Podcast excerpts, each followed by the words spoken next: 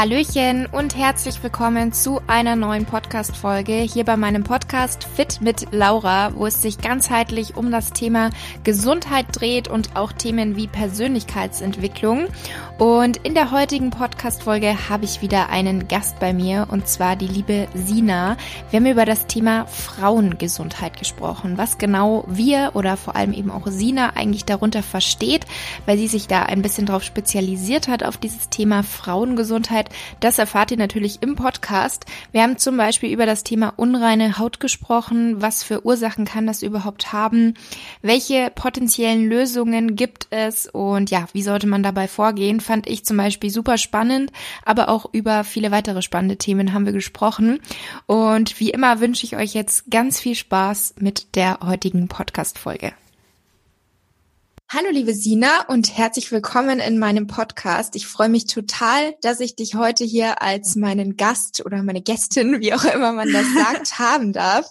Ich habe ja schon gesagt, ich war immer fleißige Zuhörerin von eurem gemeinsamen Podcast Generation Pille.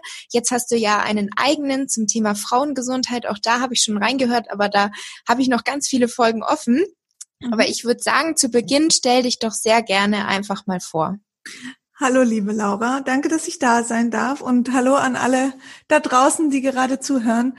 Ähm, ja, wie du schon sagst, mein Name ist Sina. Ich ähm, bin Autorin und Hormon- und Health Coach, also rund um das Thema Frauengesundheit. Das ist so meine Leidenschaft. Da stecke ich voll drin. ähm, ja, komme so ursprünglich aus diesem Thema Pille, eben wie du gesagt hast, das Thema Generation Pille, das habe ich lang begleitet mit zusammen mit der Isabel wir haben sehr viel über die Frauengesundheit geschrieben, über Verhütung, über Pille. Und ja, das ist so mein, mein Lieblingsthema, muss ich ehrlich sagen. Aber für mich steht die Frauengesundheit halt ganz oben. Und darüber spreche ich, schreibe ich auf meinem Podcast, Instagram und so die Plattform, die man halt so betätigt heutzutage. Ja, ist ja auch ein super spannendes, aber auch unglaublich wichtiges Thema. Und ich glaube leider, so wie ich die Erfahrung mache, dass halt viele Frauen sich erst so damit auseinandersetzen, so mit dem Thema Frauengesundheit oder generell auch Menschen mit dem Thema Gesundheit, wenn erst irgendwas war. Also gar nicht generell, sondern oft wirklich erst nicht, wenn es zu spät ist. Das klingt immer gleich so ganz negativ, sondern mhm. wenn halt schon irgendwas war, wie zum Beispiel, man setzt die Pille ab, bekommt dann die typischen Nebenwirkungen wie ähm, unreine Haut oder Haarausfall und erst dann beschäftigt man sich oftmals damit, was war das denn überhaupt? Was habe ich denn überhaupt zu mir geführt mit der Pille? War das bei dir auch so oder war schon immer irgendwie ein Interesse vorhanden? Mm, also ich habe mich schon immer für das Thema Ernährung interessiert. Meine Mama hat schon immer sehr viel Wert darauf gelegt, aber so, dass ich jetzt gesagt habe, boah, da muss ich jetzt tiefer eintauchen oder so. Ich habe mich halt recht gesund ernährt. Ich wusste, okay, Gemüse ist wichtig, ähm, frisches Obst ist wichtig, ähm, nicht zu viel von irgendwas Bestimmten, wie zum Beispiel ähm, Fleisch oder sonst oder Weizen. Also das habe ich dann, das war mir schon immer bewusst, aber ich muss ehrlich sagen, so richtig, was passiert in meinem Körper, was passiert vor allen Dingen in meinem weiblichen Körper, mhm. ähm, wie spielt die Ernährung damit und ja, das Thema Pille, keine Ahnung, ich habe mit 14 die Pille angefangen. Ich habe das nie hinterfragt, bis ich 26 Jahre alt war oder wurde. Und das war dann wirklich auch so, eine, so ein Thema für mich, wo ich gedacht habe, was machst du da eigentlich den ganzen Tag? Was, was passiert denn da, wenn du, wenn du diese Pille runterschluckst? Klar, sie verhütet dich irgendwie, aber auf was hat sie denn noch Einfluss? Das habe ich zwölf Jahre lang nicht eine Sekunde hinterfragt, weil ich habe die Pille aufgrund von unreiner Haut genommen, ähm, damals in der Pubertät. Und meine Haut wurde einfach dadurch besser. Und deswegen war das für mich, wie du ja auch sagst, ähm, solange alles okay ist, hinterfragt man vielleicht viele Dinge auch einfach nicht. Und so ging es mir genauso. Mhm. Hast du dann die zwölf Jahre die Pille durch, also hast du die gleiche durchgehend genommen oder hattest du Pausen dazwischen? Ähm, ich habe die Maxim genommen, beziehungsweise die hieß dann irgendwann mal Ballett oder andersrum, war mhm. aber anscheinend dasselbe ähm, Präparat an sich. Es war nur eine, eine Markenveränderung. Mhm. Ähm, sonst habe ich nicht gewechselt oder bin umgestiegen. Und ich habe die wirklich zwölf Jahre, also mit dieser eingeleiteten Pillenpause, mit dieser eingeleiteten, eingeleiteten Periode, die man da zum Normalfall macht, ja, sonst habe ich sie wirklich durchgenommen. Mhm. Und wie waren dann deine Erfahrungen damit? Während der Einnahme noch? Schwierig zu sagen, weil ich mich halt anders gar nicht kannte. Also ich habe nicht so die Sina ähm, in der Pubertät vor Augen mit und ohne Pille. Ja. Ich finde es super schwierig da, also im Endeffekt würde ich sagen, ja, meine Haut wurde halt besser und ich hatte jetzt keine Beschwerden. Also ich hatte jetzt nicht starke Stimmungsschwankungen oder sonst was. Oder meine Periode war auch für mich ganz erträglich. Also die war halt da, also die Abbruchblutung unter der Pille aber jetzt nicht mega schmerzhaft oder mega stark oder sehr lang oder sonst was. Von daher, das hat mich natürlich auch dazu geführt, dass ich es nicht hinterfragt habe. Ähm, Im Nachhinein, also als ich dann 26 Jahre alt wurde und die Pille abgesetzt habe, dann habe ich schon gemerkt, okay, krass, irgendwie verändert sich jetzt was emotional, körperlich. Ähm, auch meine Brüste haben sich verändert, so ein bisschen mein Körperbau allgemein, also von der Hüfte her ähm, das war dann schon krass zu sehen, wo mir dann natürlich auch immer bewusster wurde, ja Wahnsinn, die Pille hat natürlich nicht nur den Einfluss auf deinen, ja, auf deinen, dein Zyklus und deine Verhütung an sich, sondern eben auch auf viel, viel mehr Faktoren. Mhm. Und das ist, glaube ich, genau das, was eben vielen nicht bewusst ist und wo halt auch leider bei den meisten Frauenärzten nicht so die Aufklärung herrscht. Also es ja. wird halt die Pille verschrieben und gar nichts dazu gesagt. Also nicht mal irgendwie, wie die wirkt. Ja, mhm. ich meine, man könnte nachfragen, aber welches 13, 14, 15-jährige Mädchen fragt nach, mhm. wenn man weiß, meine Freundinnen haben das auch, meine Mutter hatte das vielleicht auch. Es wird halt so als normal angesehen. Einfach. Total. Und das wird ja auch ähm, noch viel schlimmer, wird ja teilweise auch angepriesen, dass du eben eine reine Haut hast. Ja. Weil ich bin zu dem Frauenarzt ja gegangen mit dem Aspekt meiner unreinen Haut. Es ging ja nicht um eine Verhütung. Mhm. Und ähm, das finde ich schon sehr ähm, krass. ja, vor allem ja. bei so einem jungen Mädchen. Und natürlich hat auch meine Mutter, die stand auch so ein bisschen zwischen zwei Türen. Was macht sie jetzt? Jetzt wird das Mädel irgendwie auch halb erwachsen, hat vielleicht irgendwann den ersten Partner.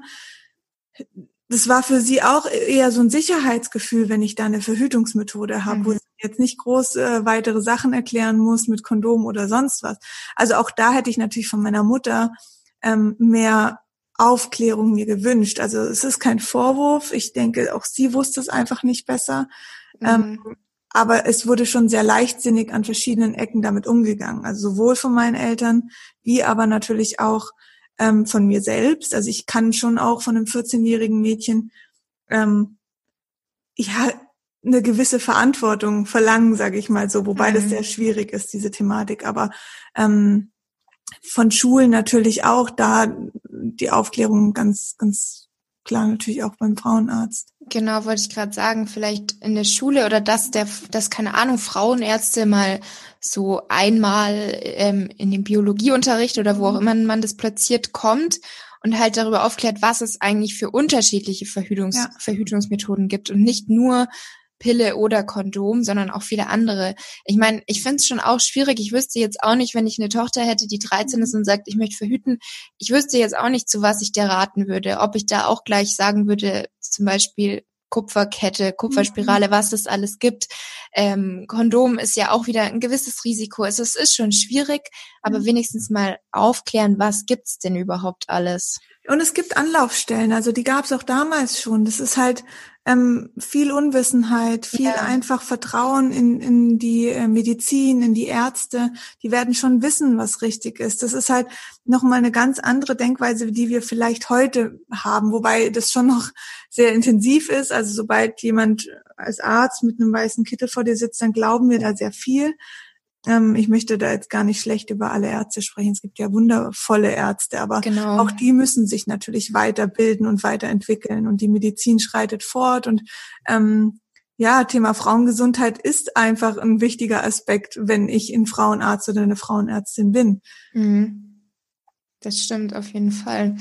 Ähm, was ist denn so für dich das Thema Frauengesundheit überhaupt? Also was oh, gehört da alles mit rein? Ganz viele Dinge. mhm. ähm, ja, also definitiv ist es für mich die Ganzheitlichkeit des Körpers. Also es ist jetzt nicht nur der eigene Zyklus, wobei der natürlich eine sehr essentielle Rolle spielt für uns Frauen in der Frauengesundheit, ähm, weil einfach durch die verschiedenen Zyklusphasen wir ähm, ganz unterschiedliche ja, Aspekte in unserem Leben haben. Und wir können uns ganz unterschiedlich fühlen, wir können Energie und Kraft ganz unterschiedlich einsetzen und für uns nutzen.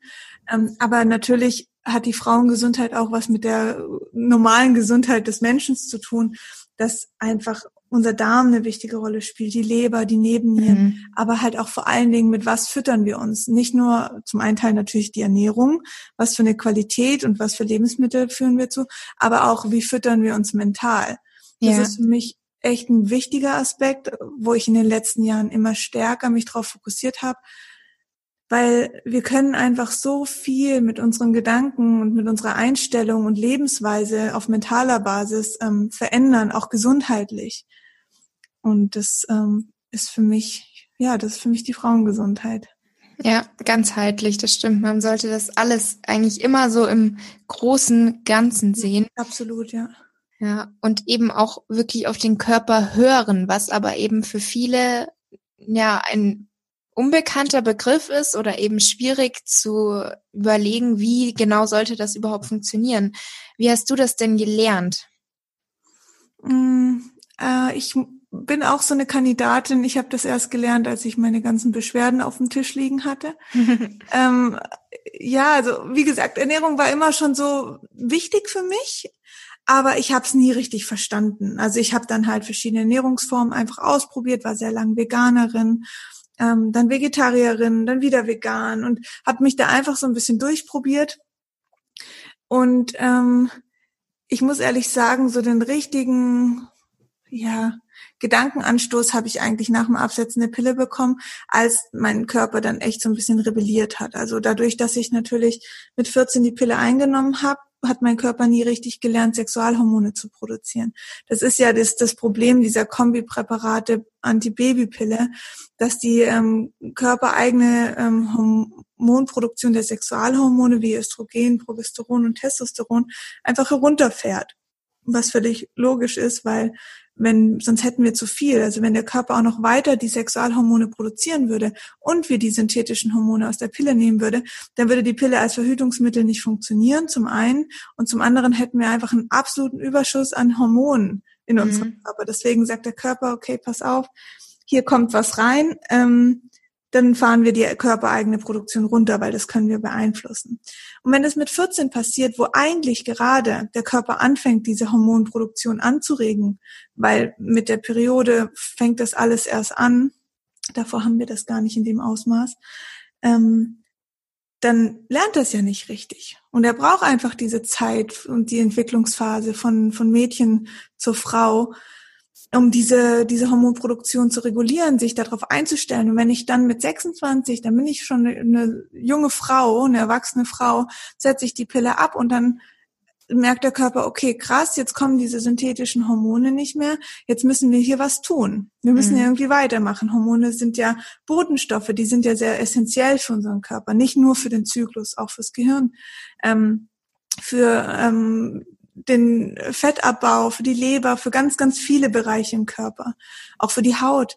Und ja, das war bei mir dann so der Fall. Ich habe dann abgesetzt und ähm, zwölf Jahre ist natürlich eine lange Einnahmezeit auch.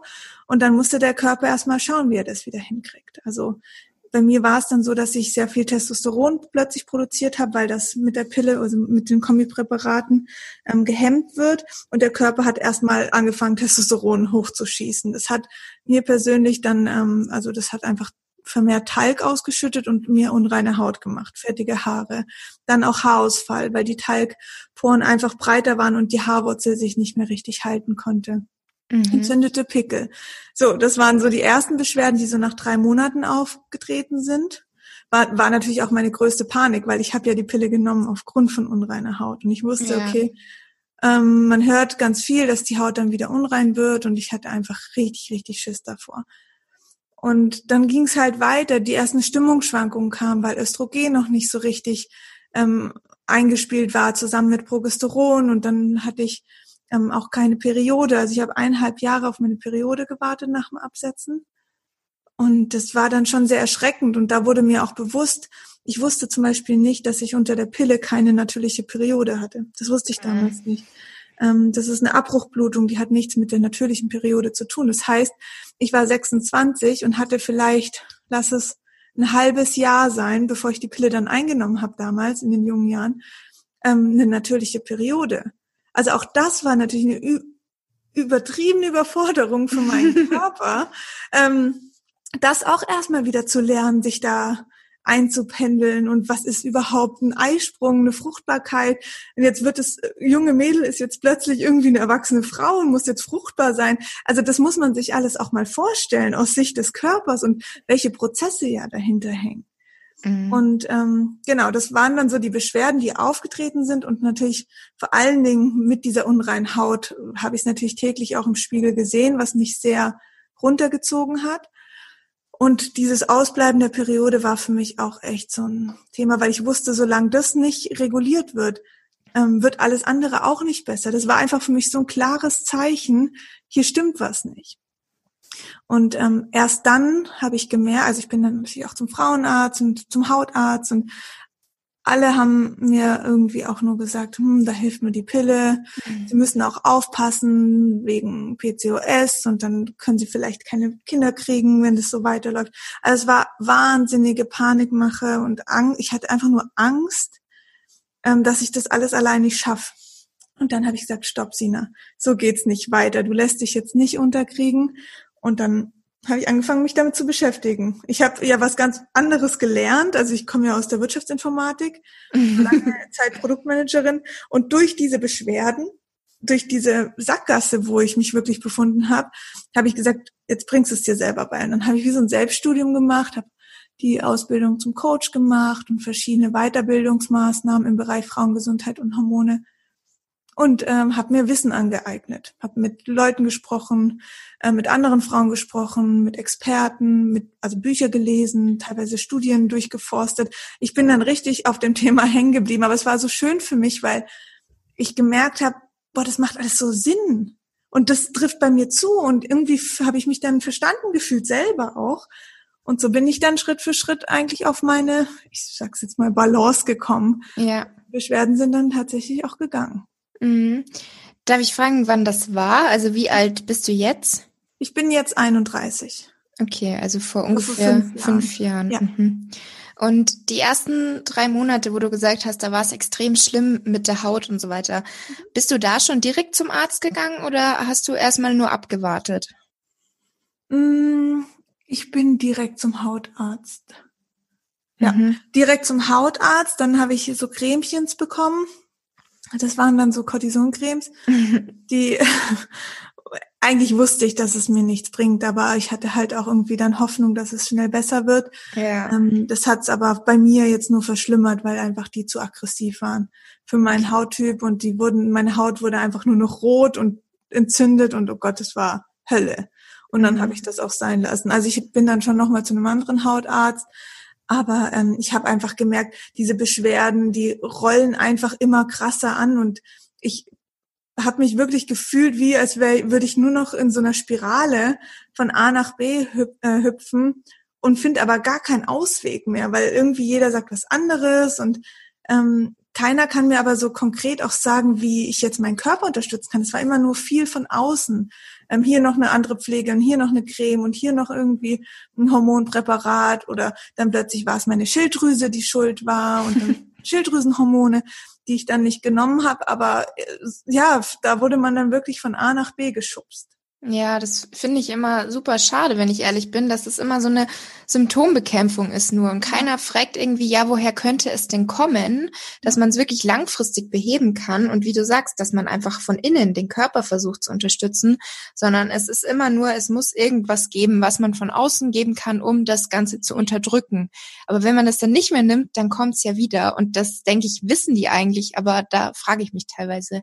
Ich meine, wie wir schon gesagt haben, es gibt auch sehr, sehr gute Ärzte, die da auch wirklich richtig rangehen, aber mhm. leider bekomme ich halt auch bei Instagram viele Nachrichten, wo die Mädels wirklich wie so ein Hilferuf schreiben, ja, ich habe die Pille abgesetzt, war jetzt wegen meinen Hautproblemen beim Arzt oder wegen meinem mhm. Periodenverlust beim Arzt und der hat gesagt, ich soll wieder die Pille nehmen. Was soll ich jetzt tun? Mhm. Und da denke ich mir auch, zum einen finde ich es schön, dass die mir so vertrauen und sich mir anvertrauen, aber ich bin ja eigentlich nicht die Ärztin und mhm. eigentlich sollte ja der Arzt das erklären, was da eigentlich die Situation ist. Aber ja, irgendwie.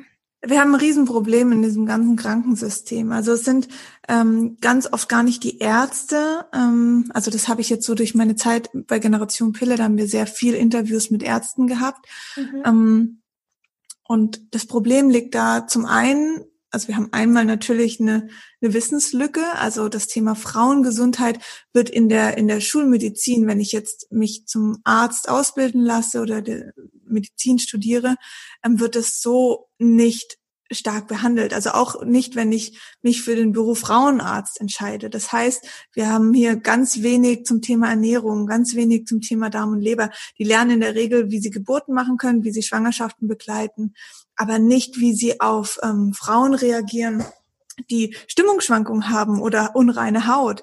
Das ist nicht Teil ihres Studiums. Das heißt, wir mhm. haben einmal eine Wissenslücke ähm, diese Ärzte müssen sich sehr stark weiterentwickeln auf eigene Kosten, auf eigene Faust, ähm, weil alles, was sie bezahlt bekommen an Weiterentwicklung, hängt mit der Pharmaindustrie zusammen. Das bedeutet, ähm, die kriegen Schulungen im Bereich Pille, Antibabypille. Dort wird, das wird dann bezahlt. Ja. Aber auch nur, wenn sie das Präparat dann natürlich bei sich aufnehmen. Und das andere ist, dass die kaum Zeit haben. Also ich glaube, in der Regel haben die zwölf Minuten für einen Patienten mhm. oder eine Patientin, jetzt bei den Frauenärzten oder Ärztinnen. Das ist eine Zeit, da kannst du gerade mal einen Abstrich machen und vielleicht noch ähm, Knoten in, in der Brust prüfen.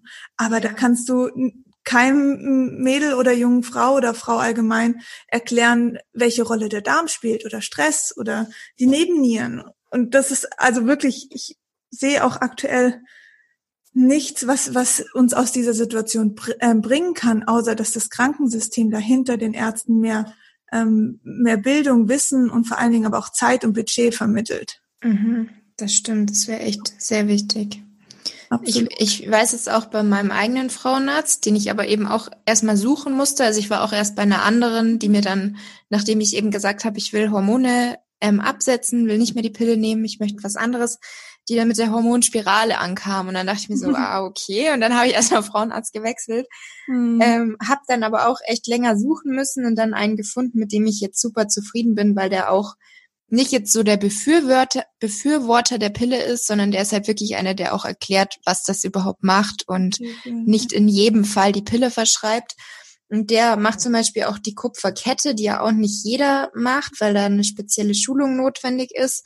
Und er meinte auch, während seinem Studium zum Frauenarzt hat er davon noch gar nichts gehört gehabt. Mhm. Also er kannte damals während dem Studium noch gar nicht alle Verhütungsalternativen, die es jetzt so gibt und musste sich das auch sozusagen selber beibringen oder hat es dann eben.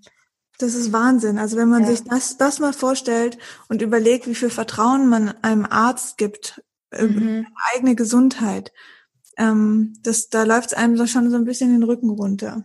Ja. Ähm, Nochmal zum Thema unreine Haut. Mhm. Du hast ja auch ein Buch darüber geschrieben, Haut klar, mhm. oder? Und was, was sind denn so deine Erfahrungen? Woran kann es liegen, dass die Haut unrein ist? Ich meine, nach dem Absetzen der Pille ist es ja oft so dieses Hormonungleichgewicht.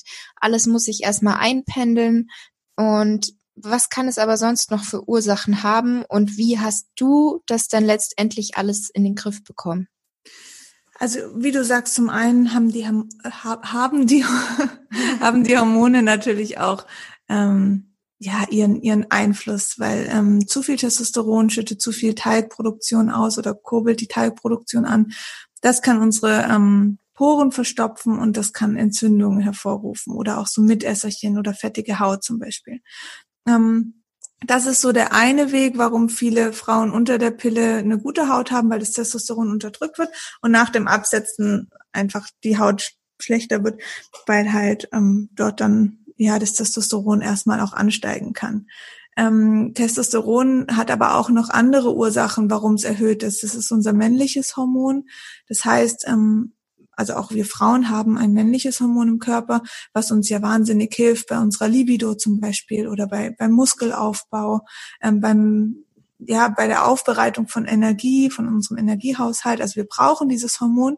Wenn wir aber zu viel davon haben, kann das daherkommen, dass wir vielleicht auch einen Ticken zu viel männliche Energie haben. Also das kennen viele Frauen, die sind so sehr kontrolliert, strukturiert und eher im Verstand als im Bauchgefühl. Also so unterscheidet man in der Natur Mann und Frau.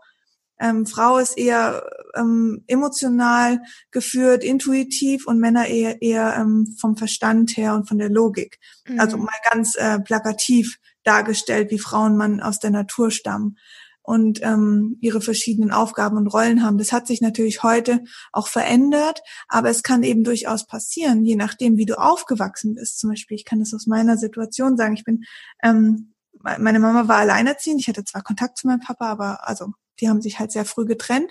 Und ich bin bei meiner Mama größtenteils aufgewachsen. Das heißt, sie hatte immer so ein bisschen beide Rollen auch zu Hause zu führen, Mama mhm. und Papa.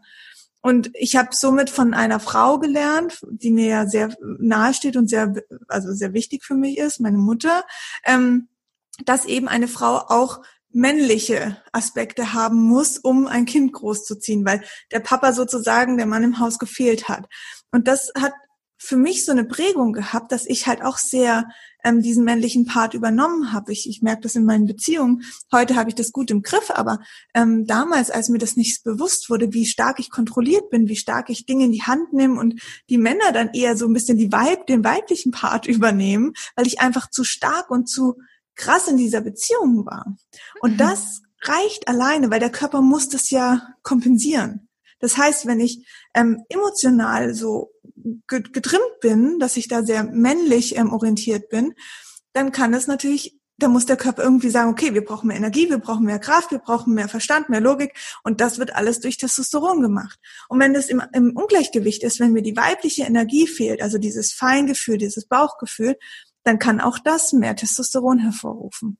Mhm. Denke ich völlig völlig logisch, aber ähm, oft ein Aspekt, den wir vergessen. Und das wiederum kann zu Talg führen ähm, und das halt unreine Haut machen. Also das ist so ein, ein Weg, den ich auch, ich coache ja Frauen seit ein paar Jahren jetzt auch zum Thema Haut oder zum Thema Frauengesundheit im Allgemeinen. Und das mhm. erkenne ich immer wieder. Es sind immer ähnliche Muster, die dahinter stecken. Es gibt aber auch natürlich ähm, Frauen, die haben ein Thema mit dem Darm. Ja. Weil der Darm einfach durch die Pille sehr überbelastet ist. Die Pille ist ein orales Medikament, das heißt, sie muss durch den Darm. Und ähm, auch nachweislich ähm, hat die Pille dieses Thema, dass sie Hefepilz erzeugen kann. Das heißt, sie, sie bringt das Darmmilieu aus dem Gleichgewicht und Darm und Haut sind aber auch einfach super eng in der Kommunikation. Also die Haut ist ein Entgiftungsorgan und der Darm ist ein Entgiftungsorgan, genauso wie die Leber. Und wenn da einfach was nicht stimmt, dann kann es Menschen geben, die über die Haut reagieren. Ähm, merkt man ganz oft auch, wenn man unreine Haut um den Mund herum hat, am Kinnbereich. Das mhm. sind so mhm. Darmthemen. Ähm, wir haben hier beim Darm natürlich einmal den Ernährungsaspekt, also Lebensmittel, die wir nicht vertragen, ähm, viel fettige Nahrung, schwere Nahrung, Fleisch ist zum Beispiel ähm, was sehr schwer verdaulich ist für den Darm. Ähm, wenn er zu wenig Ballaststoffe bekommt, zu wenig grünes Gemüse, da, also in Kombination mit dem Fleisch, ähm, dann kann es einfach sein, dass er sehr träge wird. Und ähm, viele haben dann so ein bisschen das Problem mit Verdauungsthemen. Das, das merkt man dann schon auch sehr schnell. Wie geht's meinem Darm? Habe ich Verstopfungen, Blähungen, Blähbauch oder Durchfall? Und das kann sich auf die Haut auswirken. Genauso aber ähm, auch die Leber. Also die Leber ist ja so das Organ, das sagt, hey, jedes Medikament, das hier einmal reinkommt, wird von mir geprüft und mhm. ähm, ja gecheckt, was was passiert hier und für ähm, für uns im Körper vor allen Dingen auch ähm, ver, verharmlost, also ein bisschen von der Wirkung herunter reduziert. 70 Prozent der Wirkung der Pille wird von der Leber täglich rausgefiltert. Mhm. 70 Prozent, das ist eine richtig große, große Menge. Das heißt, ähm, die Leber hat wahnsinnig viel zu tun mit der, ähm, mit der Pille täglich. Und ähm, das kann sie schon auch überfordern. Und die, die Leber zum Beispiel baut auch Östrogen ab. Und wenn sie das nicht mehr richtig machen kann, weil sie eh schon überbelastet ist, dann kann das Östrogen auch auf unsere Haut wirken und unser Sexualhormonsystem durcheinander bringen. oh Gott, ich könnte noch Stunden weiter erzählen. Also es gibt ich schon. schon, aber ich finde es super spannend, von daher mache ich gerne weiter. also es gibt schon echt ein paar Baustellen. Ähm, ja. Es darf nicht, ähm, also man darf sich da nicht unterkriegen lassen. Es ja. ist schon so, dass, dass oft die Frauen sagen, ich habe alles versucht, nichts hilft. Mhm. Ähm, dann hat man seine Baustelle wirklich nicht gefunden, weil es ist Fakt.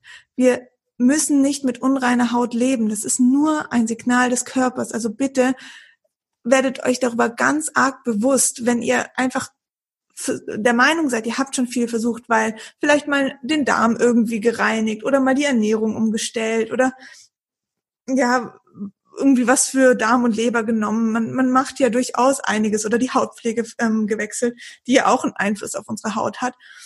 Dann kann das schon das Gefühl vermitteln, man hat schon alles getan. Aber irgendwo sitzt im Körper noch so eine kleine Baustelle, die sagt, hm, nee, hier müssten wir noch mal ran. Und das kann zum Beispiel natürlich auch unser Stresshaushalt sein, also die Nebennieren, die, die, die dann viel Cortisol produzieren. Und ähm, das wirkt zum Beispiel, also Dazu muss ich jetzt noch kurz erklären.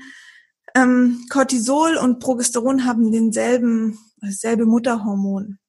Wenn ich, ähm, Progesteron ist das Sexualhormon, das wir vor allen Dingen in der zweiten Zyklushälfte und in der Schwangerschaft sehr stark benötigen. Ähm, wenn wir zu viel von diesem Mutterhormon in Cortisol stecken, weil wir andauernd Stress haben, weil wir andauernd von A nach B rennen oder weil es uns auch einfach nicht gut geht und wir nicht glücklich sind, dann schüttet der Körper ja auch schon Cortisol aus, dann bleibt weniger für Progesteron übrig. Weil wir können irgendwann nicht mehr, der Körper kann nicht immer nur produzieren, produzieren, produzieren. Er muss dann auch ein bisschen kompensieren und sagen, okay, wir haben jetzt hier anscheinend eine Stresssituation und ein Problem. Deswegen brauchen wir es fürs Cortisol eher als jetzt fürs Progesteron. Mhm. Ähm, hat auch viel mit dem Eisprung zu tun. Frauen, die keinen Eisprung haben oder keine Periode, die sollten dringend nach ihrem Stresshaushalt schauen. Ähm, weil der Körper wird einen Teufel tun und sagen, okay, wir machen dich jetzt auch noch fruchtbar, obwohl du die ganze Zeit Stress hast. Das wäre ja völlig kont kontraproduktiv für Baby und ähm, die werdende Mama. Mhm. Und ähm, das alles, also wenn da eben was durch den Stress im Sexualhormonhaushalt auseinander, äh, durcheinander gebracht wird, dann ähm, wirkt das natürlich auch auf die Haut, weil Testosteron dann wieder im Ungleichgewicht ist und und und. Also es sind dann, es schlägt dann einfach Wellen. Selbe mit Vitalstoffen. Die Haut braucht Vitalstoffe. Die Pille entzieht Vitalstoffe, weil sie ein Medikament ist, weil sie anders verstoffwechselt werden muss. Ähm, das kostet einfach viel, viel mehr Energie und viel mehr Nährstoffe. Und ja, das fehlt dann natürlich irgendwo. Ja, also ich denke auch, das Thema Haut ist einfach super komplex und nicht so einfach zu sagen, mach das und das, dann wird's besser. Und man muss halt auch Geduld haben, weil so wie ich das auch oft mitbekomme, diese Leute, wie du sagst, die dann sagen, ich habe alles probiert und nichts hilft, wenn man nur zwei Wochen die Ernährung umstellt, was halt tatsächlich leider dann bei vielen der Fall ist, dann kann man halt einfach noch nicht so viel erwarten, weil das Ganze mhm. halt dauert. Also auch beim Thema Darm, bis sich irgendwie der Darm ähm, mehr wieder ins Gleichgewicht gebracht hat, wenn man zum Beispiel bewusst darauf achtet, mehr ähm, Ballaststoffe zu essen und auch mal mhm. probiotische Lebensmittel, das dauert nicht nur drei Wochen, sondern vielleicht auch mal drei, vier Monate, bis sich da die Darmflora eben wieder ändert. Deswegen muss man, glaube ich, langfristig auch mal Änderungen durchführen und da sehr, sehr geduldig sein. Es ist natürlich nicht immer einfach, weil man halt gerade beim Thema Haut am besten eine schnelle Lösung möchte, eine Creme, die bis morgen wirkt, aber das geht halt leider nicht so schnell. Ja, wir haben, das ist schon ein Thema auch in der heutigen Gesellschaft. Wir haben kaum Zeit für Beschwerden. Ähm, was natürlich zum einen gut ist, weil Beschwerden sollen gar nicht auftreten, die sollen gar keinen Raum haben. Aber manchmal läuft einfach in uns was schief und das kann halt die Ernährung sein, das kann die Organgesundheit sein, aber natürlich auch die seelische Gesundheit und wenn da was schief läuft, dann muss der Körper das irgendwie auf sich aufmerksam machen und er wird immer drastischer, wenn wir nicht darauf reagieren. Also die unreine Haut ist dann unser kleinstes Problem. Wenn wir es wirklich ignorieren, immer wieder, konstant, nicht darauf eingehen, dass es uns seelisch einfach nicht gut geht oder dass der Darm überfordert ist. Es ist ja ein du kannst es ja nicht abwägen. Du kannst ja nicht sagen, ha, okay, bei mir ist es nur Stress und der Darm hat nichts damit zu tun, weil Stress wirkt ja auch wieder auf unser Darm. Also das merken viele ähm, in, Form von ihrer Verdauung. Wenn sie ganz nervös sind, dann ist eher so, mhm. ja, dann, dann schmerzt auch der Darm oder man, wenn man schwer loslassen kann mental, dann kann es auch sein, dass man Verstopfungen hat und viel Blähungen. Ähm, also der, der Körper reagiert einfach immer wieder so lange, bis wir ähm, selber für uns auch die, die Lösung gefunden haben. Das kann bei manchen Frauen super, super schnell gehen. Also ich muss, glaube an der Stelle auch nochmal sagen, es gibt Frauen, die setzen die Pille ab und ich habe so viele Frauen getroffen auf, in den letzten Jahren und denen geht's einfach nur blendend. Also die haben gar nichts. Ja. Heißt nicht, dass ich die Pille absetze und dann ist irgendwie das große Drama. Aber es gibt halt dann auch die Frauen, die setzen ab und da hat einfach, da stimmt einfach was nicht, so wie bei mir auch. Und ähm, die müssen dann einfach noch mal ein bisschen mehr ran und ein bisschen tiefer tauchen. Aber ich kann jetzt rückblickend sagen, für mich war die unreine Haut oder auch ähm, die ganzen anderen Beschwerden, die dann trotzdem kamen, die besten Lehrer, die ich je hatte in meinem Leben, weil ich ohne die hätte ich nie irgendwas verändert und ohne die wird's mich auch wird ja mir geht's heute super super gut und ich bin happy mit meiner Haut, ich bin einfach froh in meinem Körper und das, das hätte ich nicht geschafft, wenn die Beschwerden nicht da gewesen wären. Also manchmal kann es auch sehr helfen. Man muss einfach nur dranbleiben und da wirklich ganz stark auch an sich glauben und nicht so diese Eile haben wie, oh, ich habe jetzt keine Zeit, weil ich heirate nächsten Monat, ich habe jetzt keine mhm. Zeit für unreinhauen. Verstehe ich alles, ja. wirklich, aber das ist halt nicht der richtige Ansatz, das dann wegzudrücken. Ja, ich kann es auch absolut verstehen, mhm. weil es einen einfach belastet. Aber wie du sagst, eigentlich ist alles so, auch wenn es in der Situation selbst gerade wahrscheinlich das Schlimmste für einen ist, irgendwann später sind es einfach alles wertvolle Erfahrungen. Und du Absolut. zum Beispiel wärst ja auch nie dazu gekommen, das zu machen, was du jetzt machst, hättest nicht das Wissen, was du jetzt hast, ähm, könntest nicht so auf deinen Körper hören, wahrscheinlich, wie du es jetzt machen kannst. Von daher muss man das immer immer positiv sehen. Ist so. Und es ist auch wirklich, man fühlt sich, wenn man das geschafft hat, alleine gegen diese ganzen Argumente, die oft die Ärzte ja mitliefern, das wird nicht, das, das kriegt man nicht hin und, und, und, mhm. dann fühlt man sich echt wie so Superwoman und da denkt man sich, ja, kann jetzt alles kommen, was will, das kriege ich alles hin. Das ist schon ein schönes Gefühl. Ja, auf jeden Fall.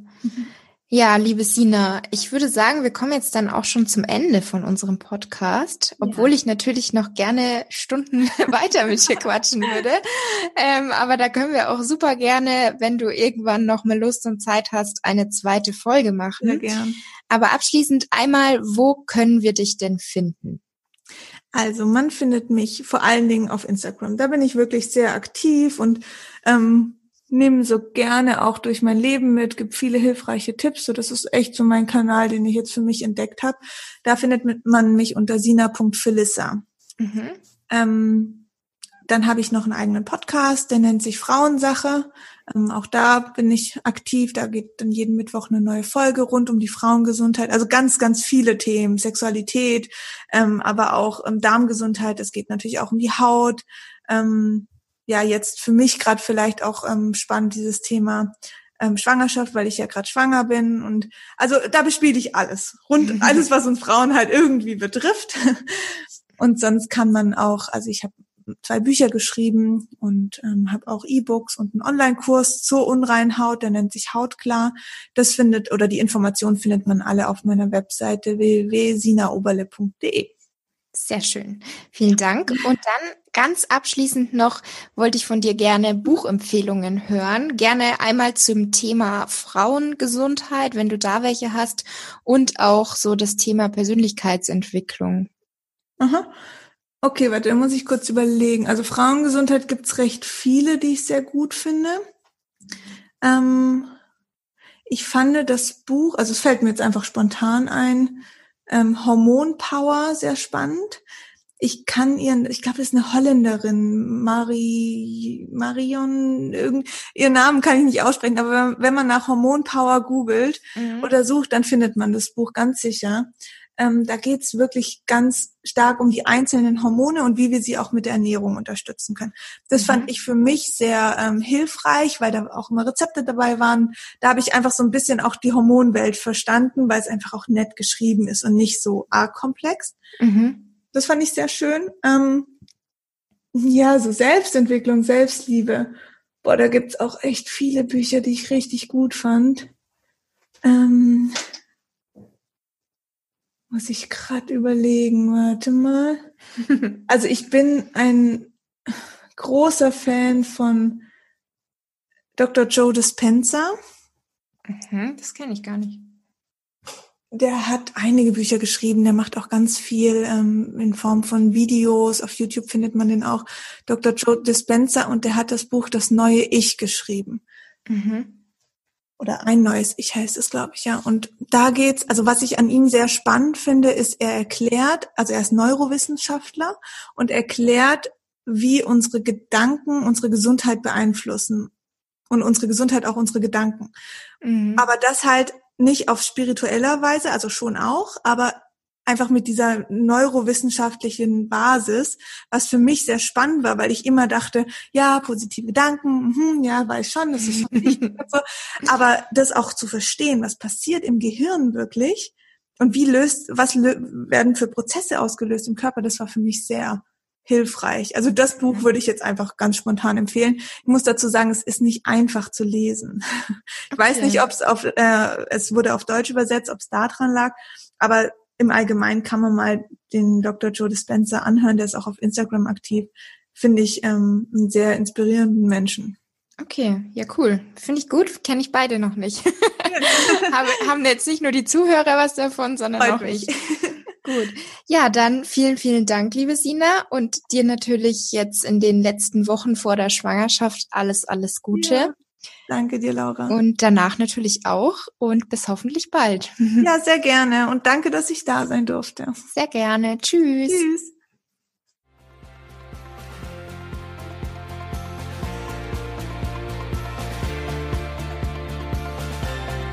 Ich hoffe, die Podcast-Folge hat dir gefallen. Wie immer würde ich mich über deine Bewertung für meinen Podcast natürlich sehr freuen und schreib mir auch gerne mal dein Feedback auf Instagram. Du findest mich dort unter fit-laura. Bis zum nächsten Mal, eure Laura.